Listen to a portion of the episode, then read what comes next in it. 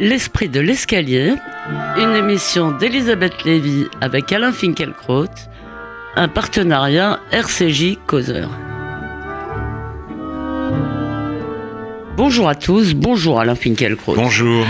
Benjamin Netanyahou en rêvait, Donald Trump l'a fait. Mardi, une semaine avant la date prévue pour le transfert de l'ambassade des États-Unis en Israël de Tel Aviv à Jérusalem, le président américain a annoncé que son pays se, se retirait pardon, de l'accord sur le nucléaire iranien conclu en 2015 après 12 ans de négociations. En conséquence, les États-Unis rétablissent contre Téhéran des sanctions économiques qui, via la loi américaine, s'imposent à toute entreprise ayant des intérêts aux États-Unis. Si cette décision est une victoire pour Bibi qui exposait il y a quelques jours des preuves d'un mensonge d'État iranien, il n'est guère étonnant que l'Europe, France en tête, s'insurge contre une décision qui pourrait la priver d'un marché prometteur sans pour autant garantir que l'Iran rentrera dans le rang. En attendant, cette décision a été suivie par les premiers affrontements directs entre Israël et l'Iran, ça ayant répliqué à des tirs de de roquettes au nord du pays par des frappes massives contre les installations iraniennes en Syrie. Résultat, pour la plupart des commentateurs, l'Iran fait presque figure de victime, tandis que le duo américano-israélien est dénoncé comme un fauteur de guerre. Alors que le président américain ne semble pas avoir de plan B pour remplacer l'accord qu'il vient de dénoncer, vous nous direz, Alain Finkielkraut, si la politique américaine vous réjouit ou vous inquiète. Nous reviendrons également sur l'islam de France et sur la promotion par le journal Le Monde de Marwan Mohamed, qui a peut-être eu raison de votre optimisme. Et euh, vous nous direz un mot sur les manifestations du retour à Gaza et sur leur traitement en France. Mais pour commencer, Alain Finkielkraut, un commentaire sur l'attentat d'hier soir à Paris, euh, dans le quartier de l'Opéra, dans le quartier des théâtres en fait. Un jeune homme de 29 ans a été tué, quatre personnes ont été blessées au couteau par un Tchétchène de 20 ans. Et peut-être un carnage a-t-il été évité grâce à l'intervention très rapide d'une patrouille de police. Alors, comme ils surviennent à intervalles réguliers sur notre continent, les attentats nous sidèrent sans vraiment nous surprendre. Nous sommes entrés dans l'âge tristement paradoxal de la sidération rituelle, des réactions stéréotypées et des communiqués officiels aussi vaillants que creux. Allah Akbar est devenu un mot d'ordre familier en terre européenne. Alors, euh, justement, euh, ce, ce, ce, terme est intéressant parce que on parle beaucoup de la guerre civile qui survient ou qui risque de survenir. Mais une guerre civile oppose deux fractions d'un même peuple. Là, au cri de Allah Akbar, justement, une guerre contre notre civilisation dont le terrorisme est la forme paroxystique a lieu. Et la question est de savoir si le peuple héritier de cette civilisation a la volonté et les moyens de se défendre et aussi de savoir comment il peut se défendre. Et euh, j'aurais une autre question mhm. pour finir. Euh, Jonathan Sixou disait que le terroriste était un Français né en Tchétchénie. Ah, moi j'ai entendu que c'était un Tchétchène, alors Oui, Français né en Tchétchénie. Alors, si c'est vrai, j'aimerais savoir dans quelles conditions il a obtenu la nationalité française. Parce que l'hospitalité ne devrait pas consister à faire de la France un droit de l'homme. D'accord. Juste un mot quand même tout de même pour dire que cette guerre civile, la guerre civile dont vous parliez, elle existe peut-être pas euh, comme on le dit, mais elle existe tout de même dans l'islam en quelque sorte. Ah oui, il, existe. il y a une guerre, une guerre à l'intérieur de l'islam. Oui, mais et d'ailleurs, il est très frappant que Allah Akbar soit, me semble-t-il, la chose, une des choses les plus rituelles de la prière musulmane. Ça n'est pas seulement le cri de guerre islamiste. Non, mais c'est devenu euh, le cri de guerre islamiste. Il y a une guerre religieuse à l'intérieur de l'islam entre sunnites et chiites. On en est euh, le témoin, mais on parle souvent en France d'un climat de guerre civile. Et je récuse cette expression. Parce qu'encore une fois, une guerre civile oppose deux fractions d'un même peuple. Et ce, ce Tchétchène est peut-être français, mais il, il se bat contre la France contre le peuple français, contre la situation française. Et comme le dit d'ailleurs Elisabeth Badinter, il y a bien effectivement deux sociétés et deux peuples, peuples qui sont en train de se disons, de s'affronter qui euh, vont peut-être s'affronter. En tout cas, il y a déjà une déchirure. Il y a déjà, oui, une séparation. Mais euh, euh je suis désolé, on ne peut pas rester plus longtemps sur le sujet. On y reviendra un peu avec Marwan Mohamed, je pense.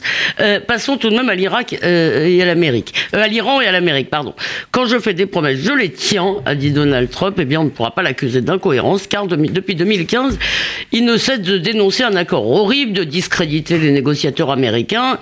il dit qu'on se fait balader par les Iraniens et après tout, euh, est-ce qu'il est si certain qu'il est tort euh, Benjamin Netanyahu a donné les preuves qu'ils avaient poursuivi leur programme après 2003. Or, ils ont toujours dit le contraire. Oui, après 2003, l'ont-ils poursuivi après 2015 En tout cas, le 8 mai, vous avez raison, Donald Trump a annoncé le retrait unilatéral des États-Unis de l'accord sur le nucléaire iranien.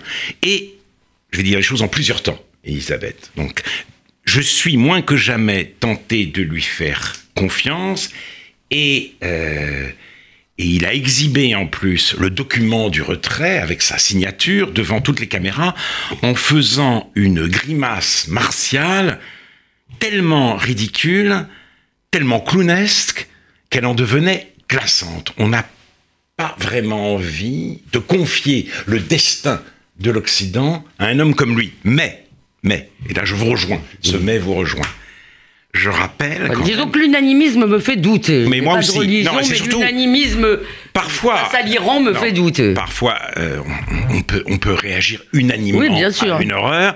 En l'occurrence, je rappelle que l'accord euh, arraché par Barack Obama, qui d'ailleurs était beaucoup plus complaisant que le gouvernement français, cet accord était censé ouvrir une nouvelle ère dans les relations entre l'Occident et l'Iran. C'était la grande promesse. Mm-hmm. Hein, et une, promesse qui d'ailleurs, vis-à-vis de l'islam, caractérise tous les, deux mandats de Barack Obama. C'était son idée. Voilà. Nous allons le discours du tendre, la main, le discours tendre la main aux pays musulmans. Et en l'occurrence à l'Iran. La coopération devait succéder à la confrontation. Moyennant quoi, la République islamine islamique pardon, mène une politique plus agressive et plus expansionniste que jamais au Liban, en Syrie, en Irak, au Yémen.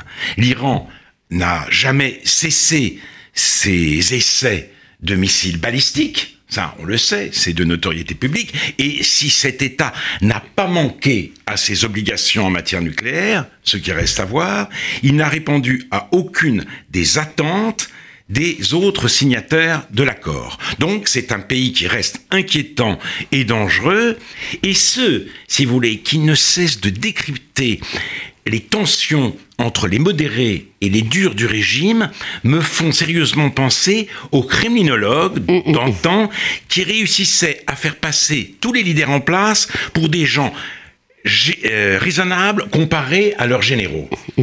Oui, euh, vous avez raison. Euh, évidemment, on peut. Il y a certainement tout de même des modérés, des modérés ou des, des plus radicaux en Iran. Il faut ajouter, je tiens tiens cette réflexion de Gil Miraeli, que tout de même, finalement, l'Iran n'a aucun conflit avec Israël. Donc, on devrait quand même trouver inquiétant.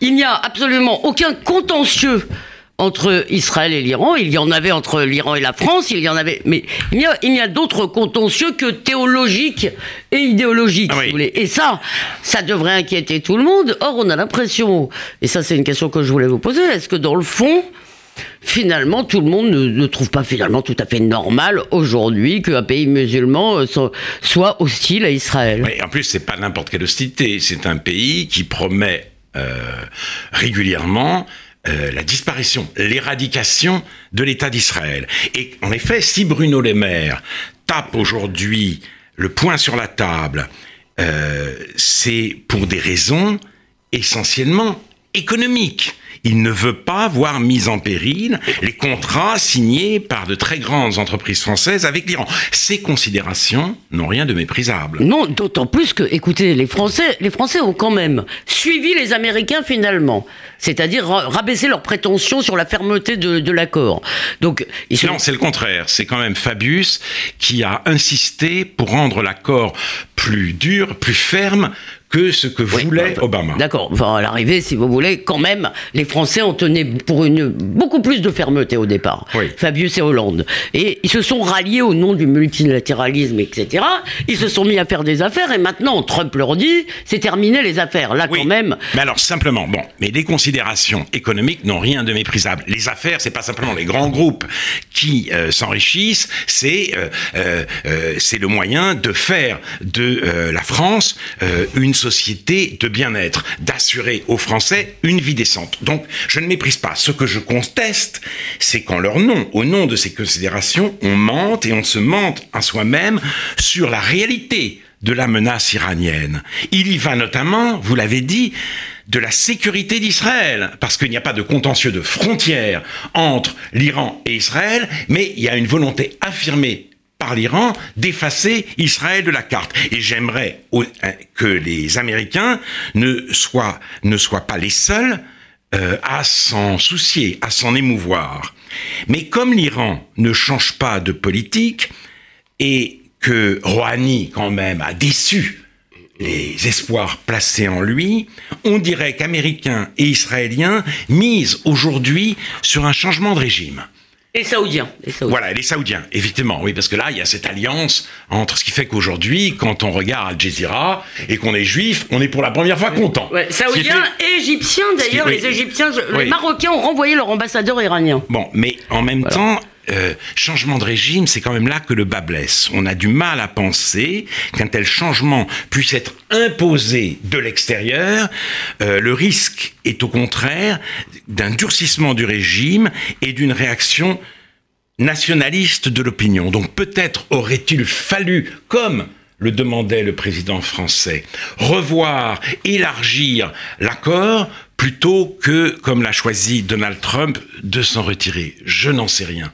Et je suis obligé de rester sur cette hésitation finale, Elisabeth. Donc, je, je suis très heureux que euh, d'avoir refusé le ministère des Affaires étrangères, mieux. parce que j'aurais pas vraiment su quoi euh, faire. Très bien, très bien. Mais en fait, euh, la, la, question est de savoir si, si vous voulez, la question de savoir si on pouvait obtenir un meilleur accord, un accord qui soit plus rassurant quant aux intentions nucléaires de l'Iran.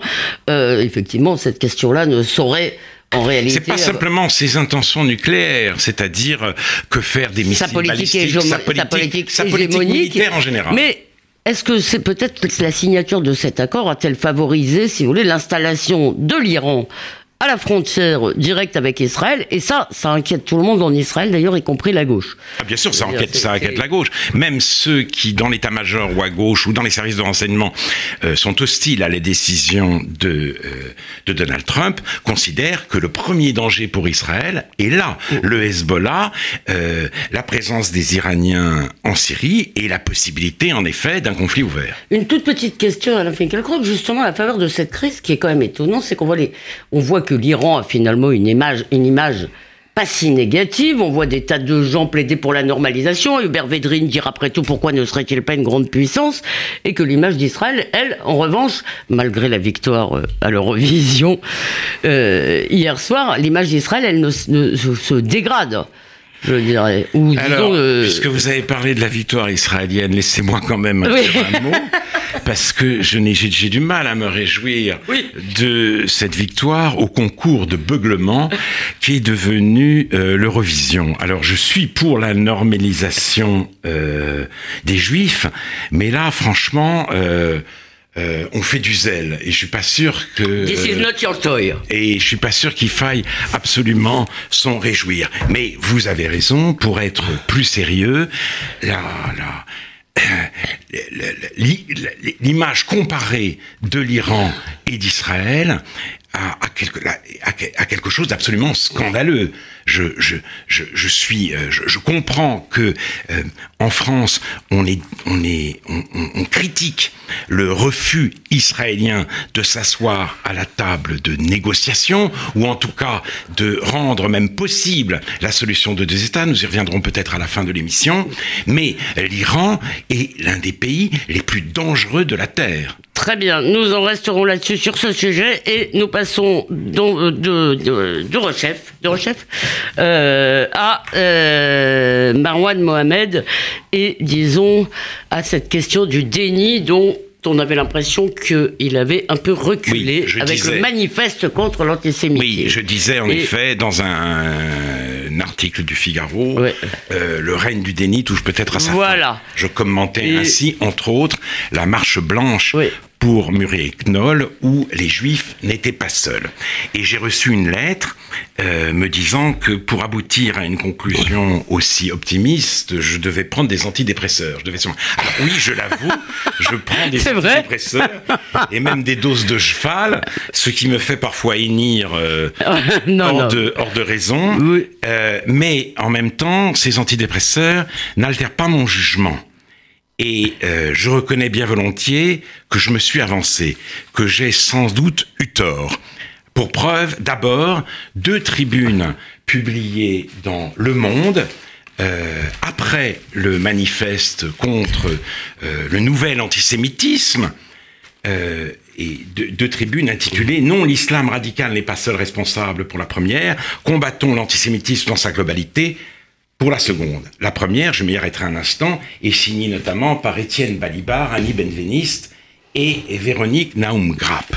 Alors, ce qui est tout à fait extraordinaire, c'est qu'on apprend dans euh, cette tribune que les signataires de notre appel euh, soutiennent la Ligue de défense juive, alors qu'elle est même interdite en Israël, et en plus que il, et nous imposons la notion de communauté, euh, de communauté juive, supposée intégrer tous les juifs sous la bannière du CRIF. Et d'autre part, nous ne critiquons jamais la politique coloniale et raciale euh, d'Israël contre les Palestiniens. Quel tissu de mensonge, Voilà, même, quel tissu de mensonge. C'est totalement mensonger. Voilà de la fake news, comme on aime à dire, euh, vraiment à l'état pur, puisque Euh, moi maintenant, maintenant, depuis que je vous ai entendu, je Fausse dis nouvelle. fausse nouvelle. de voilà. la fausse nouvelle à l'état pur, puisque j'ai notamment euh, critiqué l'attitude sur cette antenne et dans le Figaro, l'attitude de la Ligue de défense juive, et euh, j'ai dénoncé de la part du CRIF la volonté de privatiser la marche blanche en faveur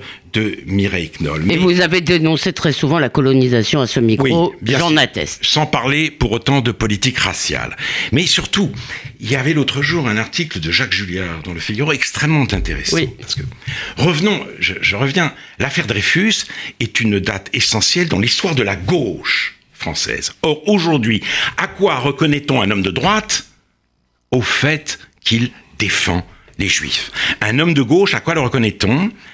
À ce qu'il euh, accuse euh, les juifs, sauf s'il dénonce la politique raciste de l'État d'Israël. Alors, bien sûr, Valls est un homme de gauche, sauf que précisément pour les positions qui sont les siennes, on nous dit du côté de Mediapart qu'il est pire que euh, Marine, Le Pen.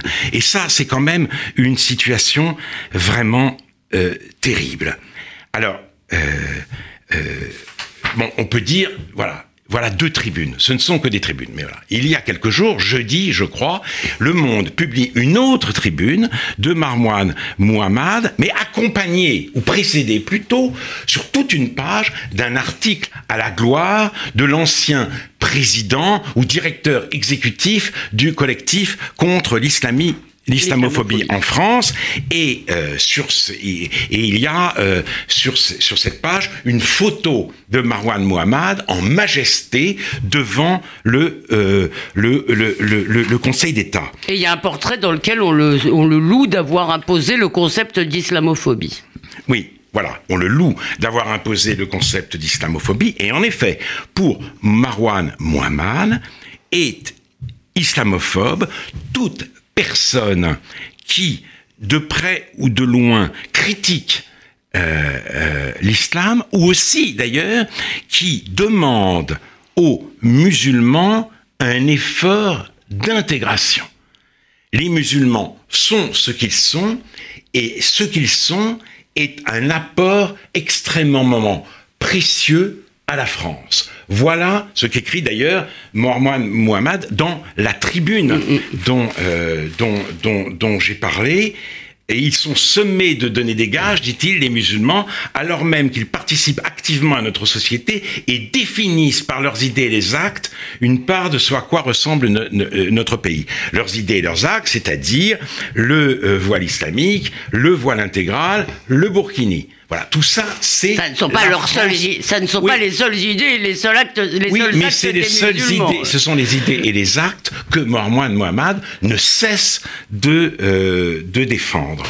Et euh, et euh, donc voilà comment se présente Marwan Mohamed, comment et voilà pourquoi il est présenté comme le un héros de notre temps par le Monde et dans le même dans la même édition du Monde est paru un article d'un historien Pierre Albertini sur euh, ah Laurence de Coq, Laurence de Coq qui a écrit un livre euh, qui a consacré son dernier livre à l'enseignement de l'histoire. Elle est fondatrice du groupe Aggiornamento euh, qui veut promouvoir une histoire émancipatrice, libérée des oripeaux identitaires. Et de sa surcharge morale et civique. Alors, j'ai la fin de la phrase. Mais les, oripeaux identitaires, c'est très intéressant ce que vous dites. Marwan Mohamed d'un côté, Laurence de Coq de l'autre.